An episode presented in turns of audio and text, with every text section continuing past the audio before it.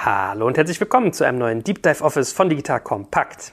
Mein Name ist Jörg Kaczmarek und heute geht es um das Thema Raumplanung. Normalerweise sitzt ja hier noch die gute Anne neben mir, die ist heute aber mal nicht dabei. Dafür haben wir einen ganz, ganz tollen Gast aus dem Hause Vitra.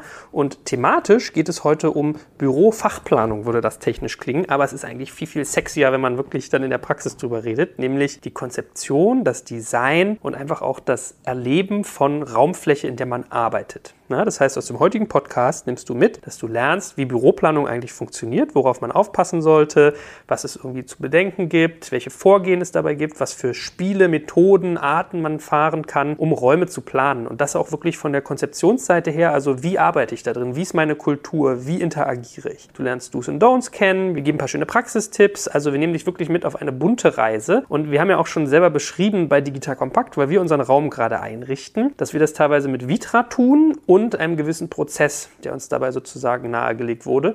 Und weil ich den spannend finde und mit dir gerne teilen möchte, gibt es heute diesen Podcast. Wir sind vielleicht am Anfang jetzt ein bisschen Vitra-lastig, weil wir gerade unser eigenes Büro halt, wie gesagt, einrichten und da halt sehr viel damit gearbeitet haben. Aber über den Verlauf wird es natürlich auch noch ganz viele weitere Themen geben. Aber heute möchte ich, dass wir mal vertieft für dich diesen Prozess nahebringen. Und dafür haben wir einen ganz tollen Gast hier, nämlich die liebe Pirio, die bei Vitra als Head of Interior Design Services arbeitet und dort Planning und Consulting verantwortet. Hallo Pirio. Ja, also mein Name ist Pirio Kiefer. Pirio ist finnisch, nur zur Aufklärung, aber ich komme nicht aus Finnland, ich komme aus Deutschland. Und ich habe Innenarchitektur studiert und bin ziemlich schnell in diese Ecke Büroplanung gerutscht und bin jetzt auch schon eine ganze Weile bei Vitra überraschend, aber es wird nicht langweilig dort. Ja, eine kleine Randnotiz. Ich habe mit Manuel von Vitra zusammengesetzt und er meinte, du musst mal Pirio interviewen. Ich sage, wie? Pio? Wie der Schlumpferfinder? Kennst du den? Nee. Schlumpf? Ja, er kannte auch nicht den Erfinder. Wen? Hä? Pio, den Erfinder der Schlümpfe. Nein, Pirio. Also okay, ein schöner finnischer Name und Vitra in der Tat, also wer bei uns aufmerksam zuhört, hat ja schon mitgekriegt, wir machen ja das ein oder andere mit euch. Rudolf war ja auch schon im Podcast. Sag doch auch mal ein, zwei Sätze über das Unternehmen Vitra Vitra für denjenigen oder diejenige, die sich das noch nicht so vorstellen kann? Vitra ist eigentlich ein Möbelhersteller, hat eine spezielle Geschichte, weil Vitra Vitrine, also kommt aus dem Ladenbau, aber die Fehlbaums, denen immer noch Vitra gehört, sind in den 50er, 60er Jahren nach USA gereist und haben da Eames entdeckt. Und die Liebe zu den Klassikern demnach oder die Liebe erstmal zu Eames, sind ja später dann Klassiker geworden. Und damit ist das entstanden, wofür heute Vitra bekannt ist, für außergewöhnliche Möbel, eben sowohl die Klassiker 80er als auch Neuentwicklungen. So die erste eigene Vitra-Entwicklung war damals mit Werner Panton, der berühmte Panton-Chair. Also wo eben dann Design auf Engineering trifft. Das ist so unsere Spezialität. Jetzt kommt ein kleiner Werbespot. Aufgepasst! Heute habe ich etwas Besonderes für dich. Spendit. Der Benefits-Anbieter aus München hat sich nämlich vorgenommen, Benefits für Arbeitgeber und Arbeitnehmende so attraktiv wie möglich zu machen und die Teammotivation auf ein neues Level zu heben. Dabei will Spendit vor allem eins: Benefits für alle zugänglich und demokratisch gestalten. Egal ob in großen oder kleinen Unternehmen, ob in der Stadt oder in ländlicheren Regionen, ob für Mitarbeitende im Tag- oder Nachtdienst, Mitarbeiter-Benefits von Spendit sind enorm flexibel und unabhängig von Ort und Zeit. Und mit Produkten wie der Spendit Card, Lunchit und Mobility bringt Spendit frischen Wind in die Welt der Mitarbeiterleistungen und setzt auf digitale Lösungen statt Papiergutscheine. Das Spannende für Arbeitgeber und Mitarbeitende, die Benefits sind steueroptimiert. Das bedeutet nicht nur echte Einsparungen für dein Unternehmen und den Lohnnebenkosten, sondern auch mehr Netto vom Brutto für deine Mitarbeitenden. Das sind Gehaltsextras, die deine Mitarbeitenden wirklich brauchen und schätzen werden. Also, wenn du auch die Mitarbeiterbindung in deinem Unternehmen stärken willst, dann schau unbedingt mal bei digitalkompakt.de slash spendet vorbei und hinterlasse einen Gruß von mir. Und wie immer findest du alle Infos auch auf unserer Sponsorenseite unter digitalkompakt.de slash Sponsoren. Werbung Ende.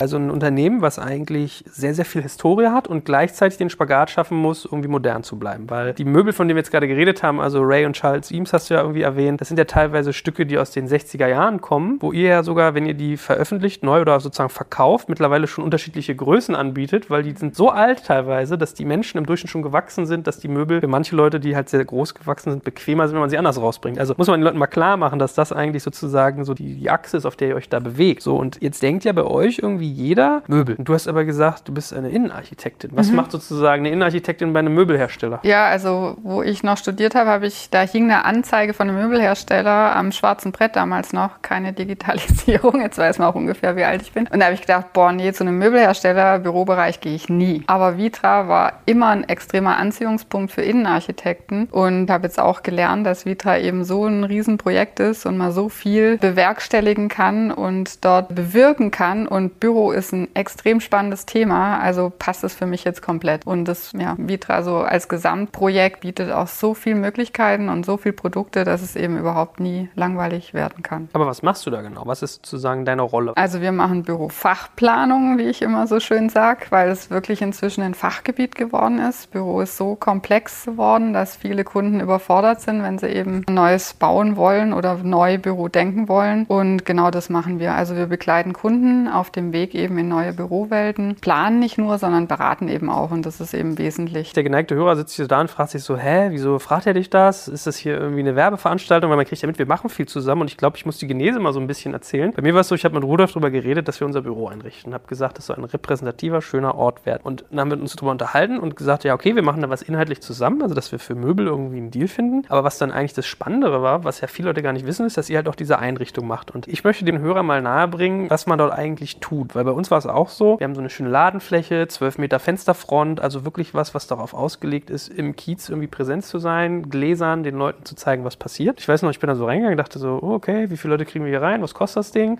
Hab so 10, 15 Leute gerechnet. Dann haben wir mit euch einen Workshop gemacht und das Ergebnis war, es passen sechs rein. Wow. Normal ist es immer umgekehrt, aber gut. Also ist immer die Frage, was man tut. Ne? Sechs Leute passen rein, wenn ich das Büro sozusagen funktional nicht anfasse. Wir haben natürlich, das ist so ein bisschen, kommen wir bestimmt später auch nochmal zu, auf solche Dinge, so in Stationen. Also man hat einen Lounge-Bereich, man hat einen Arbeitsbereich, man hat einen Diskussionsbereich, ein Studio, eine Küche und so weiter. Man kann jetzt natürlich einzelnes davon streichen. Man könnte sagen, okay, Lounge haben wir weg, dann passen noch mehr Leute rein. Aber für mich war so eine faszinierende Erkenntnis, wenn man das richtig macht, also wenn man sich Profis reinholt wie euch, dass man dann halt schon merkt, es kommen so Implikationen, die bedenkt man nicht. Laufwege, Brandschutz, wie viel Abstand braucht ein Schreibtischstuhl zur Wand und zum Schreibtisch, damit man da vernünftig sitzen kann und so weiter. Also das sind alles so Dinge, wo wir, glaube ich, heute mal ein Stück weit drauf eingehen. Aber fangen wir mal vielleicht von vorne an, was euch angeht. Es ist im Prinzip eine Unit. Wie ist die bei euch aufgegangen bei Vitra? Seid ihr immer so übergelagert oder holt man euch in bestimmten Fällen dazu? Wie funktioniert jetzt so deine Büroplanungsabteilung? Also wir sind Teil der deutschen Vertriebsorganisation. Wir hängen direkt unterm Rudolf. Und ich finde es eigentlich ziemlich clever gemacht bei Vitra, weil der Vertrieb ist auch so aufgeteilt. Es gibt eben die Vertriebsmitarbeiter, die sich auf Produkt konzentrieren, aber es gibt eben auch die Vertriebsmitarbeiter, die sich komplett auf Projekt konzentrieren. Und das ist wichtig, weil das ist eine total andere Sprache. Also wenn ich dir Tisch und Stuhl verkaufen will, bin ich natürlich glücklich. Du stopfst 16 in deinen kleinen äh, Space, ja, mache ich maximal Gewinn.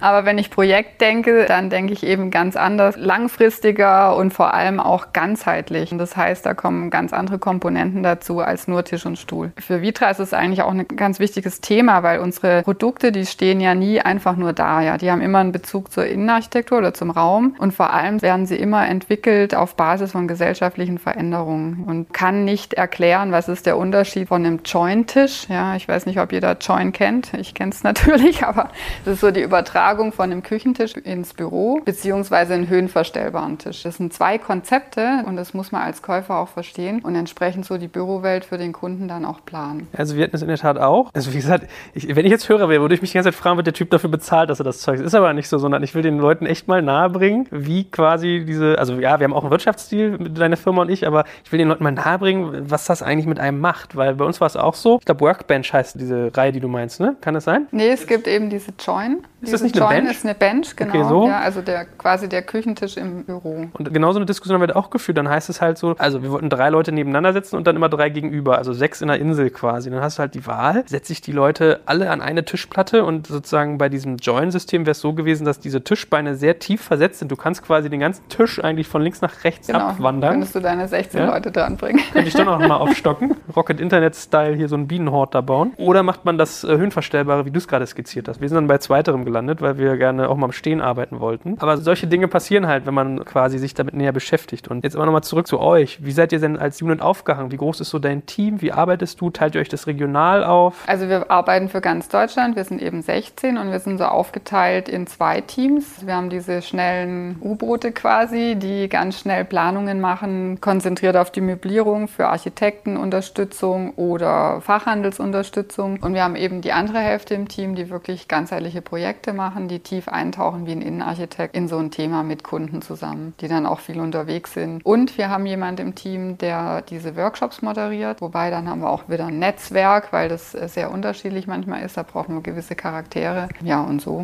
ist, setzt sich das zusammen. Wer ist denn so euer typischer Kunde? Wir lieben den Mittelstand, weil über den Mittelstand kann man eigentlich die konsequentesten Projekte abwickeln. Also uns ist immer ganz wichtig, ganz nah an den Geschäftsführern Geschäftsführern zu sein. Die haben eine Vision und die wissen, was sie brauchen, um das umzusetzen. Oder sie haben zumindest mal ein Bild davon, wo sie hin möchten. Und man hat natürlich dann auch jemanden, der das gut durchsetzen kann, weil er alle Wege in der eigenen Firma auch ganz gut beherrscht. Also das ist so unser absolut typischer Kunde. Und was ist das typische Vorgehen? Also wie findet ihr die oder finden die euch und was macht ihr dann mit denen? Also beides. Wie gesagt, wir haben diesen spezialisierten Vertrieb, der eben dann auch guckt, wo können es potenzielle Kunden geben. Aber wir haben inzwischen auch Kunden, also es spricht sich ja ein bisschen rum, die wirklich anklopfen. Und ich hatte erst gestern wieder einer da. Das war so ein erster Termin. Also wir laden die dann immer ein auf den Campus, also wirklich die Geschäftsführer, weil wir finden es extrem wichtig, dass der Kunde spürt, wie wir ticken. Wir zeigen halt auf unserem Campus vier verschiedene Büros, die wir selber beleben. Also es ist keine Ausstellung, sondern da leben wir drin. Und somit kriegt der Kunde aber ein Gefühl für unsere Philosophie und unser Verständnis vom Büro, was sich ziemlich unterscheidet von allen anderen. Und bei diesen Besuchen äh, kriegt man dann so einen Gleichklang. Also man spürt halt, ob die Sprache matcht und ob das so anspringt. Also so ein bisschen wie wenn man einen Arzt sucht oder einen Rechtsanwalt. Ja, das muss halt irgendwie funken, weil man lässt sich auf einen Prozess ein. Ja, und das dauert gut. Äh, die schnellen machen wir in zehn Monaten. Kann ich vielleicht nachher noch was dazu sagen. Aber es gibt auch Projekte, die laufen halt zwei, drei Jahre und wir haben inzwischen Kunden, die wir mehrere Jahre über mehrere Projekte begleiten. Deshalb ist dieser Auftakt ganz wichtig. Also ich kann sagen, wir waren mit knapp 120 Quadratmetern, waren wir bei euch so die Homöopathiegröße, ja? Das war immer so. Der Homöopathie, genau. Das haben wir noch nie eingerichtet. So. Also man muss schon sagen, wenn ihr das als Service macht, ist das schon größer angelegt, aber es das heißt ja nicht, dass man sich nicht trotzdem auch viel abgucken kann, wenn man kleinere Flächen auch spielt. Bei uns war es auch so, wir haben quasi einen Workshop gemacht mit eurem Team und ich fand irgendwie ganz positiv, man war auch relativ bullish. Also ich weiß, ich war eigentlich irgendwie total interessiert an diesen Alkoven-Sofas, die so hoch die Wände haben, mhm. dass man da quasi so einen Meetingraum im Raum hat und mir wurde konsequent davon abgeraten. Ja? Also Sehr man, schön. Man Wer anderes. war das denn? Das finde ich ja gut.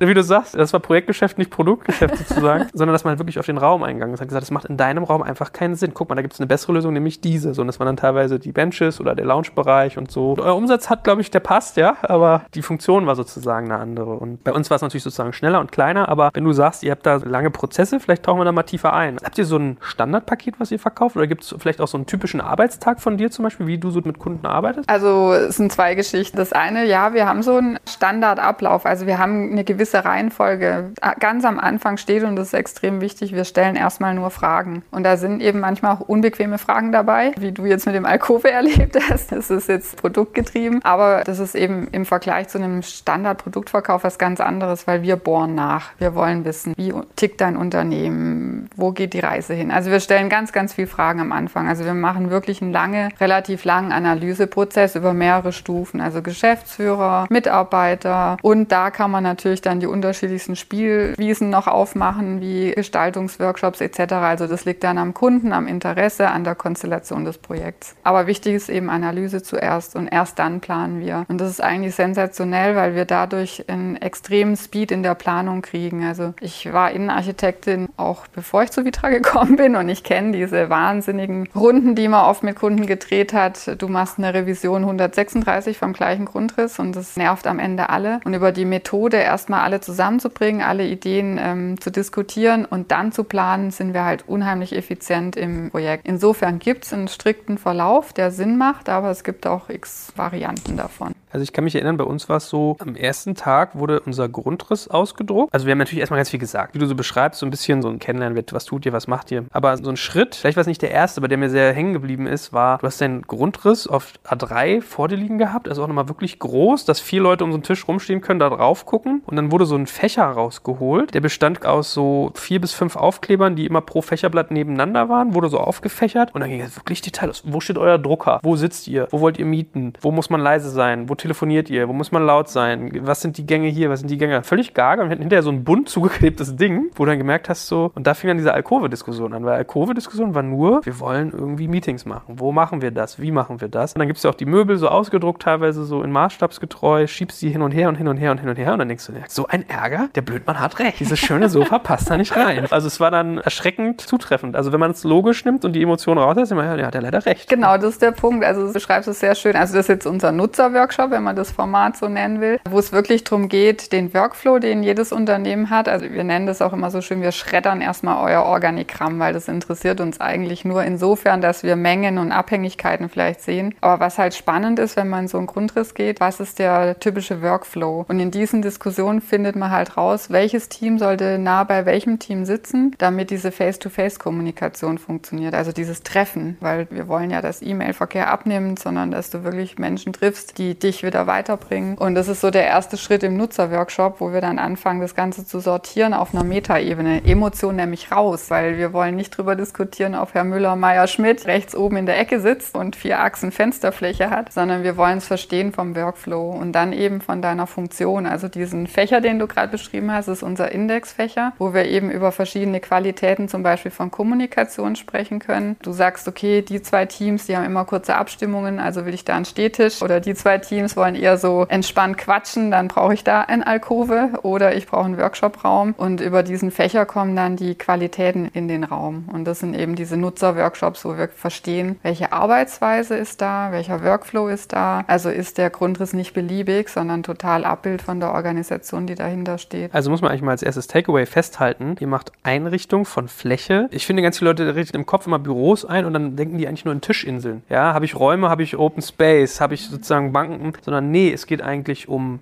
Inhalte, um Arbeitsweisen. Und ist es da so, dass die Leute das auch wirklich so sagen können? Wissen die das immer? Und es gibt ja auch manchmal so Dinge wie soziale Erwünschtheit, ja? Also wenn du sagst, ihr schreddert Hierarchien und trotzdem sitzt da der Chef, man merkt, vieles ist schwer aus dem Kopf zu kriegen. Die sind immer im Kopf. Viele Leute sind dann schon so, ja, der Chef hat ja ein eigenes Büro. Die hinterfragen gar nicht, dass er vielleicht mit im Team sitzt. Also können das Leute so aussprechen, dass ihr damit arbeiten könnt? Also dafür haben wir diese Tools und der wichtigste erste Schritt ist eben erstmal mit dem Chef zu sprechen, ja, was denn seine Vision ist. Wenn wir da einen Chef sitzen haben, der die Arme verschränkt und auf sein Vier-Achsen-Büro beharrt, wird schon denkbar schwierig, Open Space für die Mannschaft durchzubringen. Deshalb ist es für uns so steter Tropfen und das Verständnis erwecken und es muss eben auch passen. Deshalb auch der Besuch bei uns. Wir müssen verstehen, auf was sie sich bei uns einlassen, weil wir denken Open Space als Landschaft. Wirtschaft. Und wir denken es in verschiedenen Möglichkeiten, also so diese Angebote für die Mitarbeiter. Und wir hatten schon Kunden, da trennt man sich dann auch besser, die einfach gesagt haben, bei uns funktioniert es nicht. Wer bei uns auf dem Sofa hockt, der schafft nichts. Dann sollte man sich an dem Punkt auch verabschieden. Ja, das passiert auch. Aber im Grunde genommen ist es so ein Vorarbeiten, also über die Leitungsfunktion hinweg bis zu den Nutzern und eben genau so langsames Hinführen über die Tools, die wir jetzt über die Jahre entwickelt haben. Und es ist eigentlich immer so, dass man nachher eben ein Abbild wirklich hat, mit dem jeder zufrieden ist, weil es auch so ein konsolidiertes Erarbeiten dieser Bürofläche ist. Kannst du vielleicht mal eins dieser Tools beschreiben? Vielleicht auch für Hörer, die euch sich noch nicht leisten können oder vielleicht noch nicht so weit sind, dass sie sich sozusagen in, in so eine Richtung entwickeln. Gibt es so Mittel und Wege, mit denen man das, was du gerade beschrieben hast, nämlich ein Verständnis gewinnen, wie ein Raum funktional für die Arbeitsweise funktioniert? Wichtig ist natürlich erstmal die Architektur anzugucken. Was habe ich denn für einen Raum? Ja, wie sind denn da die Wegeführungen? Wo komme ich rein? Das heißt schon mal, wo ich reinkomme, ist es laut und wo sind die leisen Bereiche. Dann schaue ich mir an, eben wie sind die Leute am besten zusammen zu positionieren, wer sollte möglichst nah bei wem sitzen, also wie gerade beschrieben, diesen Workflow. Und ich schaue mir aber auch die Arbeitstypen an. So grundsätzlich gibt es zum Beispiel Projektleiter, ganz klar, sind eher laut, gehen oft draußen rein, also positioniere ich sie nicht im hintersten Eck, sondern möglichst nah am Eingang. Und dann gibt es aber auch so wie die Nerds, die Entwickler, die einfach Ruhe brauchen, ja, die positioniere ich halt eher in einem Raum, wo es ruhiger ist. Also da gucke ich schon mal von der Wege Führung, dann ist es auch mit der Akustik schon mal einigermaßen im Griff. Und dann geht es eben darum, wie läuft Kommunikation. Und da ist es einfach wichtig zu verstehen, was ist es für eine Firma. Also ist es eine Firma, die schon extrem in agilen Prozessen eingestiegen ist, crossfunktionale Teams hat, viel Projektarbeit hat. Brauche ich eine ganz andere Raumlandschaft wie für ein Unternehmen, was sehr konservativ, administrativ unterwegs ist. Also sieht der Raum bei denen schon mal ganz anders aus. Also ich muss wirklich eintauchen in die Prozesse, die dahinter liegen. In der Produktion kennt man das seit Jahrzehnten. Ja, da überlegt man sich, was mache ich zuerst, damit hinten das Produkt rauskommt. Und im Büro muss man eigentlich genauso denken. Ja, ist komisch. Ich habe gerade an Supermärkte gedacht. Da macht man das auch so. Ne? Man macht so die Quengelabteilung an die Kasse. Genau. ich verstehe zum Beispiel nicht, warum man das Gemüse und Obst mal den Anfang macht, weil das sind irgendwie die zerbrechlichsten Sachen. Warum packe ich die eigentlich nach unten? Die hätte ich eigentlich manchmal lieber gerne am Ende. Aber da macht man ja ganz viel so. Welche Höhe richte ich was ein? Und irritierenderweise hast du recht. Wenn jetzt sich ein Startup ein Büro einrichtet, hat die ersten 50 Leute, da wird nicht gefragt. Also da wird, werden Departments zusammengesetzt, aber da wird nicht gesagt, wer ist irgendwie viel am Telefonieren, wer läuft viel in, in Meetings rein, wo brauchen wir die Meetingräume und so. Also es ist eigentlich ganz interessant, dass das nicht so ist. Meetingräume ist eben auch so ein Punkt, ja. Bevor wir Workshops starten, dann fragen wir Dinge ab, wie zum Beispiel, was ist eure klassische Meetingstruktur, um rauszubekommen, wie funktioniert überhaupt Kommunikation in dem Unternehmen. Und wir merken halt in unserer Landschaft, wie wir sie denken, brauchst du nicht unbedingt Meetingräume massig, sondern die nehmen meistens ab, wenn wir geplant haben, weil du informelle Kommunikation förderst und einfach schaust, dass es Spots gibt, wo du dich unterhalten kannst, unmittelbar da, wo es auch gebraucht wird oder an Verkehrswegen. Also die Psychologie des Menschen spielt auch eine große Rolle. Jetzt kommt ein kleiner Werbespot. Aufgepasst! Heute gibt's Werbung in eigener Sache. Wir wollen dich nämlich besser kennenlernen, weil viele hören Woche für Woche unseren Podcast und dabei wissen wir gar nicht immer, wer genau diese Leute sind. Und natürlich wollen wir ja aber wissen, wer du bist, um unseren Inhalt auch an deinen Interessen ausrichten zu können. Und um das zu ändern, habe ich eine Umfrage vorbereitet. Dort kannst du uns erzählen, wer du bist und wofür du dich interessierst. Und was du davon hast, naja, ich meine, je besser wir dich kennen, desto besser können wir unseren Podcast an deine Bedürfnisse anpassen. Und dann spreche ich auch keine Werbung mehr für Penispuppen und Online-Casinos ein, wo dich womöglich ganz andere Dinge interessieren. Nein, kleiner Spaß und trotzdem, du tauschst fünf bis zehn Minuten deiner Zeit gegen viele Stunden noch bessere Unterhaltung und Tiefenwissen in der Digitalwirtschaft. Klingt für mich nach einer Win-Win-Situation und geh doch also daher mal auf die Seite digitalkompakt.de slash Umfrage. Fülle diese nach bestem Wissen und Gewissen aus und freue dich in Zukunft auf noch besseren Content auf Digital Kompakt. Ende der Werbung. Gibt es so Klassiker, die dir unterkommen? Also ich habe ja zum Beispiel im Startup-Bereich habe ich immer so Großraumbüro, viel Lärm oder Meetingräume fehlen oder ganz viele Leute müssen telefonieren und brauchen Boxen. Hast du da Dinge, die dir immer wieder begegnen? Ja, also Konzentration der Meetingräume im Erdgeschoss, riesige Meetingräume für 20, 30 Menschen, wo meistens nur zwei oder vier drin sitzen. Dann natürlich Großraumbüros, das Wort ist ganz schlimm, aber die gibt es wirklich. Das sind halt dann die offenen Büros, wo man einfach mal nur die Wände rausgenommen hat, null Akustik, keine Vielfalt von Angeboten, sondern sondern ja, Tische schön aufgereiht auf die Achsraster des, der Architektur. Das sind schon Klassiker. Und dann kommen natürlich die Leute an zu uns und sagen, boah, Großraum funktioniert gar nicht. Und die muss man natürlich dann bekehren und überzeugen, dass es noch was anderes gibt. Als ich wollte gerade sagen, habt ihr nicht Großraum quasi erfunden? Ich weiß nicht, ob man von Erfinden sprechen kann, aber es gab eben 93. Rolf Fehlbaum hat da drei italienische Architekten zu sich gerufen, um mal so eine Vision aufzubauen von dem modernen Büro. Und die haben eben diese Bürolandschaft entwickelt, also das Citizen Office, quasi der mündige Bürger, der selbst entscheidet, wo er seine Arbeit erledigt. Ja, das finde ich ja ganz spannend, weil ihr denkt ja, also wie gesagt, dafür, dass ihr eigentlich eine Firma seid, die signifikanten Umsatz mit Möbeln aus den 60er Jahren macht, denkt ihr ja irgendwie sehr, sehr viel mit, was kommt im Morgen. Also ihr habt ja auch Designer, Künstler, Kreativschaffende, die ihr als Autoren versteht, weil sie eine Handschrift haben, die ihr sozusagen in Räume einbringt. Kann man denken, ich, eine, ich lese eine Broschüre gerade vorne. Das scheint dich zu interessieren, sonst ja. hättest du es nicht so gemerkt. Ja. ja, auf jeden Fall. Also ich habe es ja verfolgt. Also ich kriege ja zum Beispiel von euch jetzt auch wieder gesagt, ja, wir glauben jetzt sehr, sehr stark, weil du eben gerade gesagt hast, Couch. Ich habe zum Beispiel bei euch gelernt, ihr glaubt, dass die Couch so das zentrale neue Möbelstück des Büros ist. So, und das sind ja mal Hypothesen. Also ich kenne wenige Menschen, die mit Hypothesen an Räume reingehen und die dann durchexerzieren. Deswegen, das finde ich ganz interessant. Und dass du dann sagst, das muss man aber immer situativ betrachten. Also lerne ich so ein Stück weit raus. Die Frage, die ich schon so angerissen habe, wie sieht ein typischer Tag aus? Die Antwort habe ich mir eigentlich wahrscheinlich ein bisschen schon selber gegeben. Der ist wahrscheinlich relativ flexibel, oder? Ja, genau, den gibt es nicht. Oder das klassische Büro von der Stange gibt es auch nicht, lerne ich. Nee, das gibt es gar nicht. Also das wollen wir eben vermeiden, ja. Wir haben kein gefertigtes Muster, sondern du entwickelst als Kunde von Vitra eigentlich selbst. Das kommt quasi aus deiner Organisation heraus. Wir sind nur so die Helfer und wir sind natürlich die Spezialisten, wenn es um den Raum dann geht. Und beschreib mal, wie macht man das, wenn man gelernte Innenarchitektin ist, betritt ein Büro? Was passiert dann in deinem Kopf? Was siehst du? Also du meinst eins, wo ich noch nicht tätig war. Also so, die sehen ja, zumindest sahen die lange in Deutschland alle ziemlich gleich aus. Also grau-weiß war so die vorherrschende Farbe und vielleicht die Firmenfarbe noch in den Fensterrahmen zu erkennen. Also was ich immer noch faszinierend finde, also man betritt so eine Eingangssituation und im ersten Moment überlegt man, aha, was macht die Firma eigentlich? Und man erkennt es meistens nicht. Ja, also wenn ich ein typisches Büro betrete, im Eingangsbereich sehen die ziemlich gleich aus. Also es könnte eine Versicherung sein, eine Bank sein oder irgendein Hersteller von irgendeinem Industrieprodukt. Und das ist eigentlich extrem schade, weil was wir als Innenarchitekten wollen und was auch ganz ein großer Teil eigentlich ist von unserer Arbeit, ist die DNA des Unternehmens zu erkennen und das zu übersetzen in eine innenarchitektonische Sprache.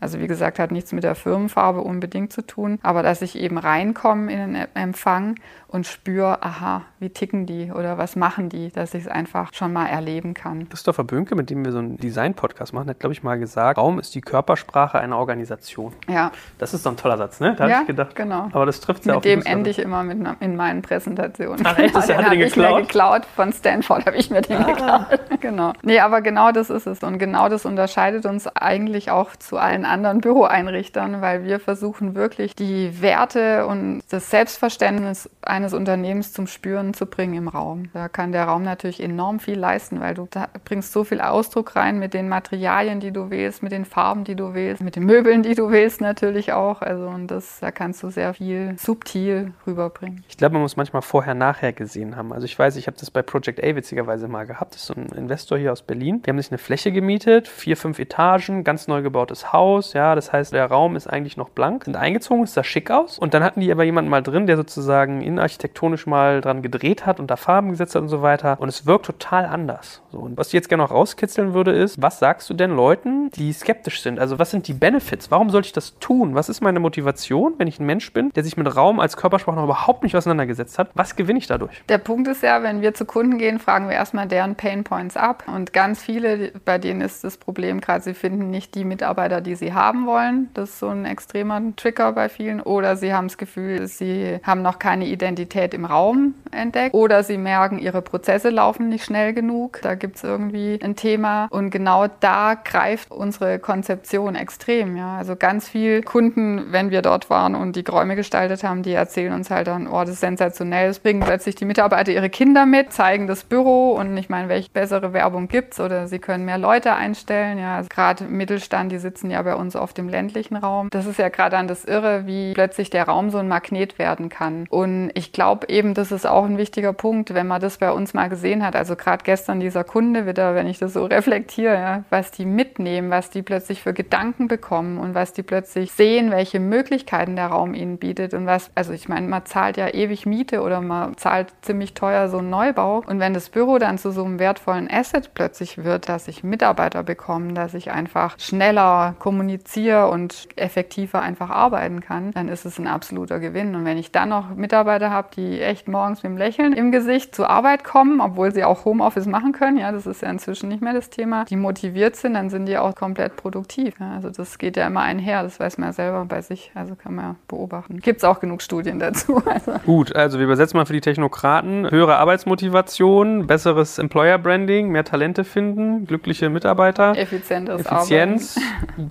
positiver Eindruck auf Kunden und Partner. Also es tut schon einiges. Jetzt habt ihr den Kunden. Das hast du gesagt, ihr geht mit dem durch. Ihr konzipiert, ihr plant, ihr wollt verstehen. Wenn ihr ein Verständnis habt und wenn die Fläche grob strukturiert ist. Also wie ist da sozusagen ein großer Prozessschritt zwischen Verstehen und dann Konzipieren? Braucht ihr da sozusagen nochmal sehr, sehr lange? Das geht super schnell. Also das ist ja das Schöne dran, weil wir machen eigentlich Prototyping mit dem Kunden. Workshops für ungefähr 50 bis 200 Mitarbeiter, die dauern so zwei Tage. Aber nach diesen zwei Tagen hast du einfach die perfekte Planungsvorlage. Also nach einer Woche hast du dann einen Plan, der meistens schon abgenickt wird, weil wirklich das ganze Wissen ja von dem Kunden da reingeflossen ist am Ende. Wir haben es nur moderiert und entsprechend in die richtige Richtung geschoben. Und was macht ihr dann? Und dann machen wir die erste Grundrissplanung eben und diskutieren es nochmal mit dem Kunden und den Nutzervertretern. Und wenn dann der Haken dran ist, dann gehen wir ins 3D-Raumkonzept. Also dann geht es wirklich los, das Ganze räumlich zu denken, Farben, Materialien auszuwählen. Und dafür haben wir auch einen Baustein im Nutzerworkshop. Das ist eigentlich ganz schön, weil wenn du die Kultur einer Firma erfassen willst, das Erste, was man natürlich macht, geht auf die Website, aber das weiß jeder, da stehen immer schöne Worte. Die ähneln sich auch sehr, können wir mal eine Studie machen. Dann sprichst du mit dem Geschäftsführer, der hat natürlich ein enormes Herz, weil er meistens der Gründer ist oder dritte Generation oder wie auch immer. Ja, der hat nochmal ein anderes Verständnis von seiner Firma. Und im Nutzerworkshop fragen wir halt dann die Nutzer, was denkt ihr, warum kommt ihr gern eben morgens zur Arbeit? Und dann sind da irre Diskussionen und wir haben so ein Spiel entwickelt, das sind 100 assoziative Bilder, also aus jedem Bereich, Autos, Farben, Natur etc. Und die müssen sich 15 Personen auf 10 Bilder einigen. Und das sind schon mal irre Diskussionen. Und diesen 10 Bildern beschreiben sie nachher die Kultur. Oftmals sind es ähnliche Bilder, wir sitzen alle in einem Boot, ja, wir sind eine Familie, also das kennt man ja, aber man findet halt über diese kleine Übung raus, was macht die Firma speziell. Also im Bayerischen hatten wir eine, da war es dann wichtig, man hat ein Weißwurstfrühstück am Freitag. Das ist ein wichtiger Kulturaspekt. Wir hatten auch mal, das war dann, da bin ich selber erschrocken, dass wir ein Whiskyglas hatten in unseren assoziativen Bildern, aber die haben dieses Whiskyglas genommen, weil das stand für die Gastfreundschaft. Ganz kurios. Und damit, wenn wir das so hören, auch was die da diskutieren, geht bei uns Innenarchitekten immer schon der Film los und du kriegst so ein Gespür, boah, mit was für Materialien, Farben kann ich genau das ausdrücken. Und ich finde gerade, es hat enorm zugenommen, je digitalisierter die Welt gerade wird, umso extremer, und wir sehen es ja in dem Raum, wo wir gerade sitzen, ja, legst du wieder Wert auf echte Oberflächen, Haptik. Wir müssen die Schönheit wieder erkennen von unserer Umgebung und das gibt ja unheimlich was mit. So, jetzt wollen wir mal ein bisschen part of the magic sein. Wie gehst du hin, wenn jemand sagt, seine Firmenkultur ist auf Gastfreundschaft ausgerichtet? Wie bildest du das ab mit Farben, Materialien, Formen? Das ist einfach, da gibt es jetzt kein Rezept. das ist zu einfach. Aber du könntest drüber nachdenken, wenn du ankommst als Besucher, läufst du dann in eine leere Lobby oder schaust du, dass da unten irgendwie Leben ist, ja, dass man das Gefühl hat, aha, da darf man sein. Gibt es da einen großen Tisch, wo du dich erstmal hinsetzen kannst? WLAN automatisch. Also da gibt es unterschiedlichste Spielwiesen und Materialien, da spielt sehr viel rein. Also ist es eher was, wo du Wärme ausdrücken willst, hast du dann Holzboden, schreien immer alle auf, oh Gott, harte Bodenbeläge in Open Space Büros geht nicht, aber geht. Ja. Warum soll es nicht gehen? Wegen Kratzern? Ja, wegen Klackern, aber das spielt eigentlich keine Rolle, sondern es geht wirklich darum, dann diese Gefühlswelt aufzubauen, die du erreichen willst. Kann auch sein, es ist ganz nüchtern. Ja, wir haben eine Werbeagentur gemacht, die wollten einfach nur einen ganz ruhigen, nüchternen Raum, weil bei denen so viele Bilder auf dem Bildschirm abgehen und die eben über ihre Scrum und Bildwände ganz viel los haben. Also da ja, muss man schon rauskitzeln, was ist für den jetzt dieses Wohlfühlen. Also es gibt nicht so die Classics, dass du sagst, oh, Gastfreundschaft, warme Erdfarben und Materialien nee. eher rau oder Nee. Echt nicht? Nee. Hätte ich gedacht, dass man sowas lernt, dass du quasi so beigebracht bekommst, Holz hat Wirkung X, kalte Farben hat Wirkung Y, warme Farben so. Gibt's ja, du kannst natürlich in die Farbpsychologie eintauchen, aber es gibt ja immer eine Wechselwirkung noch zwischen den Dingen. Also du kannst warme Farben wählen, kalter oder harter Bodenbelag. Also das ist eine Vielschicht. Also wenn man da so einen Entscheidungsbaum machen wollte, dann wäre das ganz schwierig, weil es X Verästelungen gibt. Also da spielen echt viele Faktoren rein. Und deshalb ist so wichtig ja auch diese Kommunikation, die Auseinandersetzung mit dem Kunden, weil weil du musst dich ja auf den Gleichklang bringen. Man entwickelt ja auch eine gemeinsame Sprache, also in diesen Prozessen und so. Also du hast jetzt nicht auch so die Krankheit, dass du sagst, ach, letztes Jahr habe ich irgendwie Versicherung hm, hm, hm, aus Baden-Württemberg eingerichtet, jetzt fahre ich nach Hamburg, ist auch eine Versicherung, ah, da kann ich ja 80 Prozent übernehmen. Das ist sozusagen nicht so... Nee, ich glaube, da hätte ich keine Lust mehr, den Job zu machen. ich meine, das beantwortet sich ein bisschen aus der Sache raus, was du gesagt hast, es geht um die Firmen-DNA, ja, deswegen die eine Versicherung ist vielleicht blau, die andere ist grün, per se schon mal sowas, aber ich sage, überrascht mich, hätte ich gedacht, dass es da so Naturgesetze Gesetze, Do's und Don'ts, irgendwas in der Art gibt, sondern das machst du echt sozusagen jedes Mal on the fly individuell. Also Don't ist nicht drüber nachzudenken und eben einfach meine Idee von irgendwas überzustülpen, sondern es geht wirklich darum, reinzuhören und. Das muss man erstmal schaffen, ne? Ja, also man muss da sehr geduldig manchmal sein, aber es zahlt sich aus, würde ich sagen. Aber hast du es dann oft, dass du Büros hast, die überhaupt nicht deinen Geschmack treffen, aber die der Kunde ganz toll findet? Nee, so weit geht's nicht. Also du hast ja schon, es gibt so vielleicht ästhetische Grundmasse oder so ein ästhetisches Grundempfinden und dann gibt es leichte Abweichungen. Also du findest immer eine ganz gute Schnittmenge. Werbung. Aufgepasst! Das Jahr 2024 ist schon voll im Gange und jetzt heißt es neue B2B-Leads gewinnen. Du möchtest deine Sales Pipeline so schnell wie möglich voll haben und deshalb empfehlen wir dir an dieser Stelle unseren Partner SalesViewer. Wer nicht weiß, was SalesViewer macht, hier eine kurze Erklärung. SalesViewer entschlüsselt Unternehmen, die deine Webseite besuchen und zeigt diese in Klarnamen an. Du siehst also ganz genau, wer eure Webseite besucht und wofür sich diese potenziellen Kundinnen interessieren. Und damit hast du ja wirklich ein mächtiges Werkzeug in den Händen, weil du diese Unternehmen dann zielgenau ansprechen und einfach zu neuen Kundinnen machen kannst. Dein Marketing und Vertrieb werden das für die B2B-Lead-Generierung feiern, sage ich dir. Und du bist damit auch in guter Gesellschaft, denn Marktführer wie Stepstone, Jochen Schweizer, Sport5 oder Avato Systems setzen bereits auf SalesViewer und generieren damit täglich neue B2B-Leads. Wie so eine Registerkasse eigentlich, wo es immer klingelt, wenn du wieder eine neue Brand identifiziert hast, die sich für dich interessiert und die du jetzt einfach pflücken kannst. Daher, wenn das für dich interessant ist, dann teste SalesViewer doch einfach mal kostenlos. Alles, was du dafür wissen möchtest, findest du unter folgender Weiterleitung: digitalkompakt.de slash salesviewer. Und wie immer verlinke ich dir es auch auf unserer Sponsorenseite unter digitalkompakt.de slash Sponsoren. Das war's mit dem Werbespot. Aber wenn wir so über Don'ts gerade schon reden, hast du so typische Sünden, die Leute in Büros vermeiden sollten und die du vielleicht aber immer wieder siehst? Also wir hatten schon den großen Meetingraum für 20 Leute konzipiert und zwei sitzen drin. Absolut. Oder wirklich diese Großraumbüros, wo du einfach die Wände rausnimmst und dann sind die Tische aufgereist. Es geht immer darum, eine Landschaft zu bilden. Absolutes Don't ist für mich Firmenfarben und Firmenlogos irgendwo aufzubringen, sogar auf dem Boden. Also das würde ich absolut vermeiden. Warum? Weil es zu plakativ ist. Also das erschlägt einen ja auch. Eine Firmenfarbe wählt man für Print oder für Websites, da passt es dann auch, da gehört es hin. Aber in einen Raum, da spielen ja so viele Faktoren zusammen und es soll eher subtil sein. Also es soll eher ein Gefühl vermitteln. Also so das große neonleuchtende Logo an der Wand im Eingangsbereich findest du doof. Nee, das Logo kann schon hin, aber wenn ich dann den Teppich komplett mit Logos betrug, finde ich es doof. Ich war mal in einem Büro, war neu eingerichtet, relativ stylisch und die hatten auf den Fußmatten ihr Logo drauf. Ja, ist ja ganz schlimm. Du wischst ja die Füße auf dem Logo Eben. ab. Also, Ja, das habe ich auch gedacht. gut. Gibt es denn aber eigentlich noch klassische feste Bürosituationen oder ist es mittlerweile auch viel mehr so, dass so ein Raum sich wandelt? Also ich höre das jetzt immer öfter, vielleicht weil ich aber auch in eurem Dunstkreis mich bewege, dass es nicht mehr das gibt, ja, Unternehmen, die sagen, die Mitarbeiter haben keinen Arbeitsplatz mehr, die kommen morgens, setzen sich hin, wo sie wollen oder die sind modular, du kannst es zum Stehplatz umbauen, du kannst die Arbeitsplätze wegräumen, hast einen Eventspace. Nimmt das zu? Ja, es nimmt zu, weil sich eben die Arbeitsweise auch verändert. Also es hat zu tun mit dieser Agilität, die gerade die Runden so macht, dieser Begriff. Aber es macht natürlich Sinn, ja. Also je agiler ich in einem Unternehmen bin, also crossfunktionale Teams ist ja dann auch oft ein Erscheinungsbild, umso flexibler muss das Umfeld sein. Und es kann so weit gehen, dass du wirklich Räume schaffst, wo die Leute sich selber ihre Arbeitsumgebung bauen für den Moment X. Und der Moment kann dann eine Stunde sein, weil sie für das Meeting irgendwas gerichtet haben, oder es kann halt wirklich für ein Jahr oder zwei Jahre sein, weil sie für dieses Projekt die Fläche brauchen. Und das ist extrem spannend, weil es halt alle Rahmen sprengt. Es gibt keine festen Raster mehr, wo du drin denken kannst, sondern du schaffst maximale Flexibilität. Und das ist eine riesen Herausforderung für die Architektur aktuell, weil die sind über Jahrzehnte damit gewachsen oder auch die, die ganzen Investoren haben das ja geprägt, dass man Büros baut für möglichst Zweiachser, wo du quasi auch immer Bürozellen machen kannst. Und das ist gerade ein absoluter Paradigmenwechsel, der passiert. Und ich bin sehr gespannt, wie die Architektur darauf reagiert. Ja, wir in der Innenarchitektur können da schneller sein, weil Architektur, die wird heute geplant, ja, oder im Fall Stuttgart 21, 1985 geplant und 2021 vielleicht mal fertig. Also das sind schon ganz andere Zeitachsen. Und ich denke, da muss ich was tun, weil eben das kommt immer stärker, diese Flexibilität. Es gibt nur noch ein paar Branchen, also so Rechtsanwälte, Steuerprüfer, die gehören dazu, die wirklich in Zelle denken, weil sie eben diesen hohen Vertraulichkeitsaspekt haben. Unter anderem, da spielen vielleicht auch noch andere Themen eine Rolle. Aber sonst macht es absolut Sinn, offen und sehr flexibel zu denken, weil keine Firma der Welt weiß, wo sie in zwei oder fünf Jahren steht und Mhm. welche Abteilung wächst und wie das Ganze funktionieren wird. Wie sieht denn aber ein agiles Büro im Vergleich zu einem normalen aus? Das ist normal. Na, non-agil vielleicht. Ne?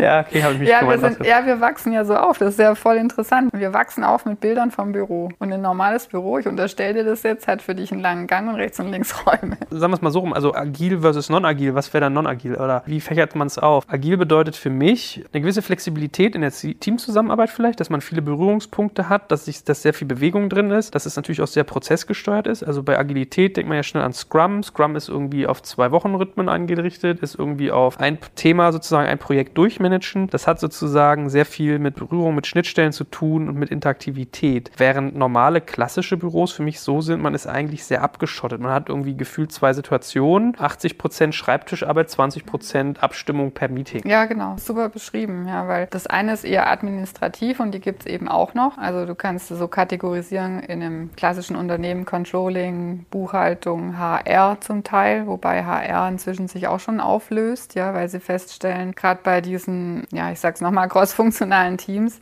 äh, ist oftmals wichtig, dass auch HR direkt dann dabei ist, weil die sich permanent verändern. Also dieses Administrative ist immer weniger, weil es immer stärker geht in diese schnellere Neuzusammensetzung für die Aufgabe betreffend. Also es ist nicht mehr starr. Aber es gibt beides und es gibt auch in vielen Firmen noch beide Systeme. Also es gibt diese ganz klassischen administrativen, darauf muss man natürlich reagieren. Ja, die überleben nicht in dem agilen Space. Und es gibt natürlich die Leute, die gewohnt sind, mit Scrum zu arbeiten. Und da ist halt super, wenn du diese Bereiche in großen Firmen hast, dann dürfen die auch so leben. Ja, du kannst nicht ein System über alle ausgießen, sonst werden die nicht glücklich. Aber die Klammer ist dann wiederum die Gestaltung des Raums. Also wir haben oft im Workshop dann Geschäftsführer, die dann sagen, um Gottes Willen, ja, jetzt wollen die das so und die das so und wie kriege ich das alles unter einen Hut? Dann sagen wir, ja, macht nichts, ja, das schaffen wir über die Gestaltung. Das wird dann trotzdem erlebbar als eine Firma. Aber das ist auch eine Herausforderung, um das nochmal abzurunden. Ja, das ist ja nicht nur Gestaltung, sondern da Organisationsberatung, Change Management, das sind alles Prozesse, die unseren Prozess begleiten. Also wir machen das nicht selber, aber das ist unheimlich wichtig, da die Firmen auch mitzunehmen auf diesem Weg, die Mitarbeiter mitzunehmen, weil das eine extreme Veränderung für viele bedeutet. Ich wollte gerade sagen, hast du es nicht auch oft mit Ängsten zu tun? Total, eigentlich immer, weil wir kommen aus einem gewohnten Umfeld und wir haben unsere festgefahrenen Bilder im Kopf ja, und dann soll man plötzlich bei uns irgendwie Büro neu denken und kriegt noch eine Ansage vom Chef, du machst jetzt Desk-Sharing, also ist jetzt krass formuliert, aber natürlich sind es extreme Ängste. Weil ich erinnere mich, ich war auf der Orgatech im letzten Jahr mit der, ich glaube, Seville Peach heißt die, im Gespräch. Ja. Die ist, glaube ich, auch Innenarchitektin, oder? Ja, sie ist Innenarchitektin.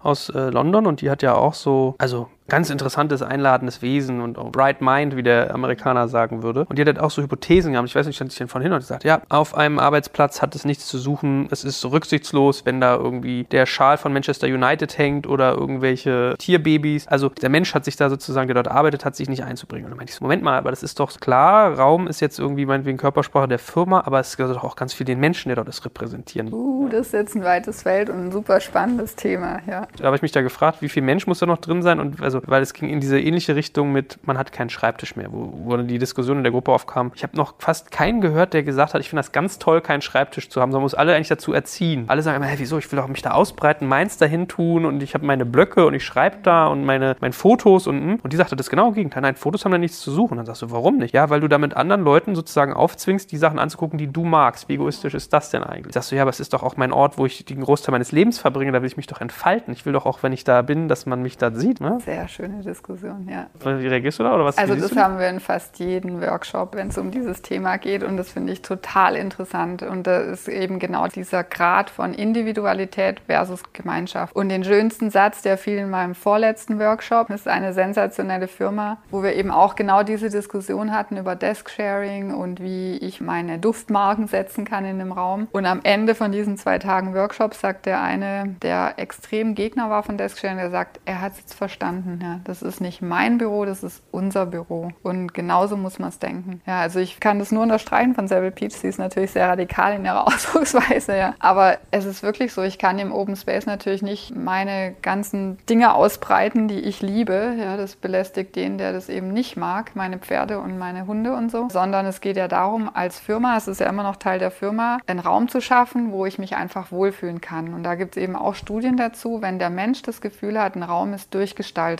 Also so wie hier, ob man jetzt den Stil mag oder nicht, ist eine andere Frage. Da denken wir vielleicht ein bisschen anders. Aber da hat jemand eine Orchidee hingestellt, einen Wecker, einen Kaktus, da steht eine spezielle Kommode. Du hast das Gefühl, es hat sich jemand Gedanken gemacht und dadurch fühlst du dich gewertschätzt. Wenn ich jetzt in so eine weiß-graue Korridor-Türwelt komme, dann fühle ich mich null gewertschätzt. Also habe ich das extreme Bedürfnis, meinen Schnickschnack von zu Hause auszubreiten. Also das ist eben genau dieser Unterschied. Das ist interessant. Hast du eigentlich recht. Man fühlt sich nicht gewertschätzt und will deswegen was reinbringen Ja, und sich dann wohlfühlen. brauchst du dein Ich weiß, Bärchen. Ja, mein erster Mitarbeiter, das erste, was er am ersten Tag mitgebracht hat, war so ein Wackelkopfmännchen von äh, Stromberg. Hat er auf den Tisch gestellt. Das nicht, total merkwürdig. Was will er dir damit sagen? War ein Coworking Space, ja. Von daher, ja, interessant. Weil ich meine, ganz ehrlich, wenn man sich so Filme anguckt, und das sind ja nun mal, ist ja nun oftmals Hollywood äh, geprägt, da siehst du ja nur diese Cubicles. Also da siehst du ja ganz oft so, ist ja wie Legebatterie. Ist ja wie ein Hähnchen irgendwie, was in ein Ei legen muss und dafür links und rechts ein paar Wände hingestellt Ja, ne? also das siehst du auch sehr viel bei Startups, finde ich, was mich immer wundert, weil ich glaube, die suchen auch alle händeringend gute Leute. Und ja, da muss man eben schauen, dass der Raum genauso wertschätzt wie vielleicht das Gehalt. Ja, aber das wollte ich auch gefragt haben. Siehst du, dass der Reifegrad einer Firma sozusagen sich im Raum widerspiegelt? Also haben Startups typischerweise andere Büroeinrichtungen als Mittelständler oder Corporates oder hat das gar nichts damit zu tun? Doch, ich glaube, das kann man sagen. Also erst dachte ich nein, aber ich glaube, man kann es schon sagen, weil es natürlich, man ist ja in unterschiedlichen Lebenszyklen, vielleicht wie ein Mensch. Ja. Als Startup habe ich ja ganz andere Nöte als erstmal den Raum. Da habe ich das Gefühl, ich muss erstmal mein Produkt nach vorne bringen oder ich muss erstmal das Ding entwickeln und äh, vernachlässige den Raum. Aber wir gerade hier in, in Berlin war ich jetzt bei einigen Startups, dank Manuel, wo man einfach sieht, die wachsen jetzt aus dieser Phase raus, sondern die suchen jetzt wirklich Leute, die auch länger bleiben, die, wo es ein bisschen solider wird, ja, um das, das Wort vielleicht mal zu benutzen. Und dann muss ich denen ja auch was bieten. Dann geht es in eine andere Sphäre rein. Und ein Mittelstand, der hat natürlich super erkannt, meist Inhaber geführt, also Familien geführt. Das ist wie eine große Familie. Die müssen ihren Leuten was bieten. Das waren auch unsere allerersten Kunden, weil die gemerkt haben, okay, wir sitzen jetzt irgendwo im Schwarzwald oder auf der Schwäbischen Alb. Wir wollen die Leute halten, wir wollen aber auch gute Leute kriegen und ich muss dieses Gefühl vermitteln. Und ein Corporate, die haben ganz lang irgendwie diesen Trend verschlafen Flughafen, weil sie immer gedacht haben, ja, der Name zählt. Ja, wenn ich der und der bin, da kommen die Leute automatisch. Und die sind jetzt gerade händeringend am Suchen. Also das sieht man an diesen Themen, die mieten sich dann ein in Startups und schmücken sich mit den wilden Raumgestaltungen dort. Klar, so ein riesen Tanker wie ein Corporate bewegst du halt nicht so schnell. Ja, das ist schon unterschiedlich. Siehst du kulturelle Unterschiede? Also sehen Büros in Frankreich oder Italien zum Beispiel deutlich anders aus als in Deutschland oder in den USA? Ja, absolut. Also Frankreich, Italien äh, war ich jetzt noch nie tätig. Ich kann so ein bisschen aus Asien erzählen und USA natürlich auch. Also da spielt ganz stark die Kultur eine Rolle. Schon immer, ja. Also ich denke gerade an so ein Beispiel. Erstes Open Space in Deutschland, IBM. Ganz sachlich geplant, stringent. Und zur gleichen Zeit in den 70er Jahren ein Open Space in Holland von Herzberger gebaut. Komplett transparent. Die Leute konnten ihre eigenen Möbel mitbringen, ihre Haustiere etc. Da spürt man natürlich, ja, es sind ganz andere Menschen. Oder in China, ja, die Chinesen sind gewohnt, leben im öffentlichen Raum. Die haben viel weniger Berührungsängste als wir in Europa. Ja, die können viel dichter leben. Die, das ist ein ganz anderes Miteinander. Okay, und wenn man jetzt mit euch diesen Prozess gemacht hat, man sagt, der ist abgeschlossen. Worauf läuft das hinaus? Bucht man euch vielleicht auch nur für Raumplanung oder kauft man bei euch noch immer Möbel oder geht ihr hin und verkauft auch fremde Möbel? Ich meine, ihr macht ja auch nicht alles. Also Licht macht ihr zum Beispiel nicht. Oder Schallschutz, soweit ich weiß, im Wesentlichen auch nicht.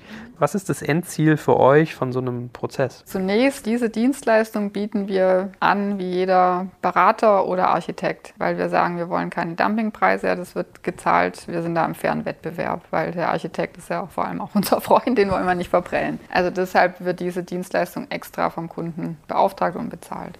Natürlich äh, arbeiten wir mit unseren Erscheinungsbildern. Wir denken in dieser Vitra-DNA und wir hoffen natürlich, dass der Kunde am Ende auch unsere Produkte kauft, weil das Produkt ist ja dann das Abbild von allem, ja, von der Funktion, die man braucht, aber auch von dem Gestaltungsansatz, den man hat. Und unsere Büros, wir legen halt Wert, dass die sehr langlebig sind von der Gestaltung, also nicht trendig, wie so einige, die halt, du kannst sie fünf Jahre sehen und dann eben nicht mehr. Zum Beispiel Savile Peach hat ja unser Citizen Office gemacht, das erste Mal im Jahr 2000 umgebaut und bis heute sind die gleichen Einbauten und es sieht immer noch zeitgemäß aus. Also das ist so unser Ansatz. Und da muss halt das Möbel dann auch entsprechend passen. Aber im Projekt setzen wir schon auch mal Fremdprodukte ein, weil klar, vielleicht haben wir die Funktion nicht oder wir wollen genau eben dieses Stilelement reinbringen. Da passiert es auch. Und wir haben ein Netzwerk halt an Lichtplanern, Akustikern und alles, was da dazu gehört. Also da ticken wir dann wie Innenarchitekten. Okay, also es ist jetzt nicht Selbstzweck, wenn man jetzt sagt, ich will eine Liege von Cassina haben, eine Lampe von Technolum, aber ein Sofa meinetwegen von Vitra, dann ist das sozusagen schon alles so ein bisschen aus einer Hand gedacht trotzdem bei euch. Kannst du abschließend noch was zu Kosten sagen? Weil du gerade gesagt hast, ihr seid im fairen Marktwettbewerb. Also ihr müsst ja jetzt nicht den kompletten äh, Geldstriptease hinlegen, aber wenn ich als Unternehmen am Markt eine Leistung wie die eure abrufen möchte, mit wie viel Investment muss ich so rechnen? Kann ich nicht beantworten. Also ich kann nur insofern sagen, dass für den Analysepart lassen wir uns Tagessätze zahlen, wie es jeder Berater tut. Und für den Planungspart lehnen wir uns an an die HOAI. Das ist die Honorarordnung für Architekten, Innenarchitekten. Also hängt von Quadratmetern ab, Arbeitsplatzanzahl und natürlich in der Analyse, was für Workshops brauchen wir, um nach vorne zu kommen. Also das ist von bis. Gibt es viele Varianten und ich, meistens finden wir was was dann für beide Seiten passt. Hört so ein Prozess eigentlich je auf? Also ist das so eingerichtet, fertig, nächster? Oder ist das dann nicht eigentlich so, wenn man einmal Blut geleckt hat, nächstes Jahr, ach, wir wollen Anbau machen? Oder ach Mensch, für die Lounge müssen wir doch nochmal neu denken. Wollen wir da nicht nochmal so? Sehr gerne, immer wieder. Aber ist das so gelebte das Praxis? Das ist so. Also wir merken es jetzt, wir machen ja diesen Ansatz jetzt seit 12 oder 13 Jahren in, in der Form und wir haben jetzt wirklich einen Kundenstamm, der immer wieder kommt, also die entweder mehrere Gebäude haben oder eben nochmal umbauen, was justieren justieren, sich weiterentwickeln, ja, agiler werden, das ist ja auch schön, dann kann man die nächste Entwicklungsstufe quasi kreieren, also das kommt, kommt häufig vor. Ich lerne, euer Customer Lifetime Value sozusagen ist gut. Das ist, ist gut. Ja hervorragend. Dann hoffe ich, dass äh, auch Leute, die sich bisher noch gar nicht mit Körpersprache durch Raum auseinandergesetzt haben, heute viel mitgenommen haben und danke dir ganz herzlich für deine Zeit und freue mich auch, euren Prozess weiter zu begleiten. Sehr schön. Vielen Dank.